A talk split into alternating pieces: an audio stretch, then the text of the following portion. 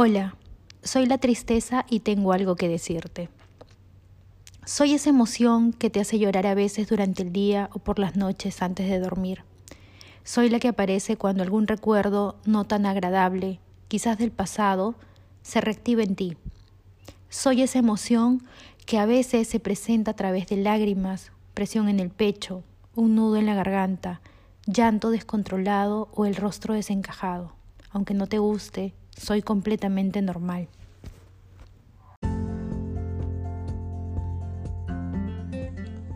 No estamos en lo cierto es un podcast creado por tres amigas psicólogas, Luz, Mona y Tania, interesadas en abordar temas sobre salud y bienestar psicoemocional. No estamos en lo cierto cuando creemos que sentir tristeza representa debilidad y ser eterna y que está mal experimentarla. En el capítulo de hoy la tristeza hablará y contará las dos caras de su vida.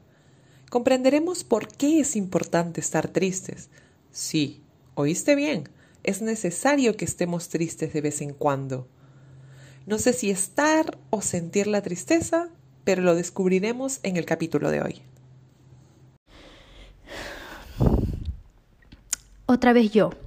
Es normal que me sientas cuando las cosas no salen como lo esperabas, cuando fracasas, cuando cometes errores, cuando pierdes a alguien o algo que era importante para ti, cuando extrañas, cuando añoras.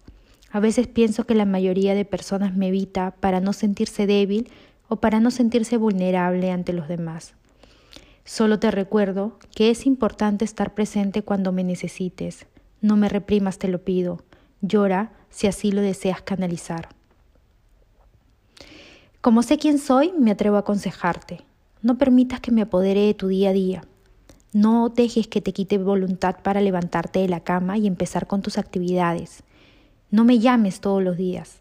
De lo contrario me convertiré en tu enemiga y nos llevaremos muy mal cuando te des cuenta que no te permito poner atención y conciencia sobre los hechos importantes del presente por varios días.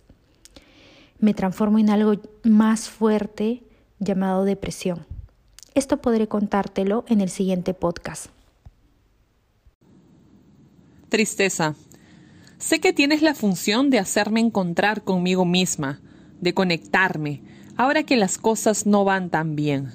Cuesta reconocer tu apoderamiento sobre mí, cuando lo único que quería era evitarte para no tener que experimentarte. Hoy te reconozco, tristeza, eres parte de mí. Es una relación más cercana a la que tenemos últimamente. Estás todo el día y a veces más presente.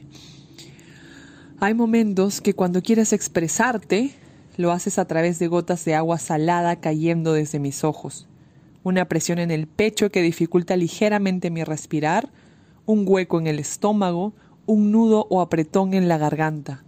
Por eso sé que estás ahí, manifestándote en mis sensaciones.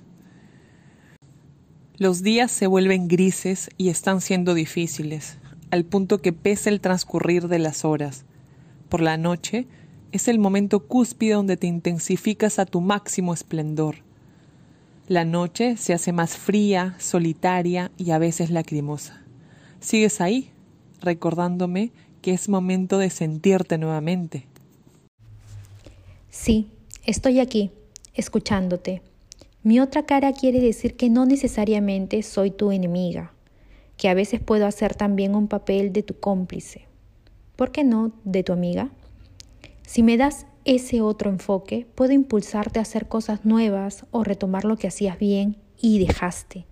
Entiendo que a veces quieras quitarme, pero créeme, no sería saludable y parece que lo vas comprendiendo. No quiero quitarte.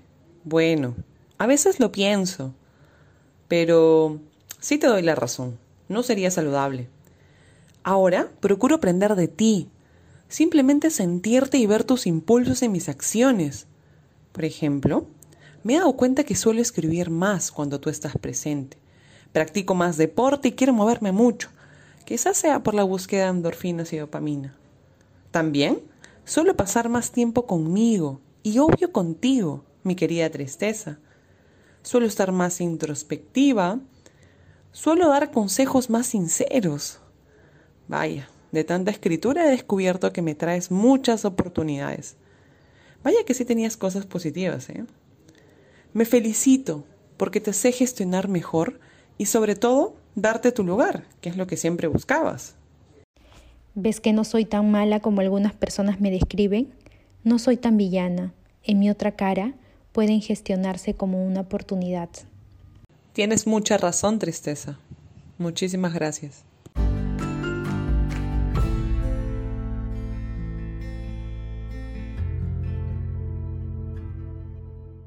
Si te gustaría escuchar nuevos episodios, por favor dale a la campanita para seguir.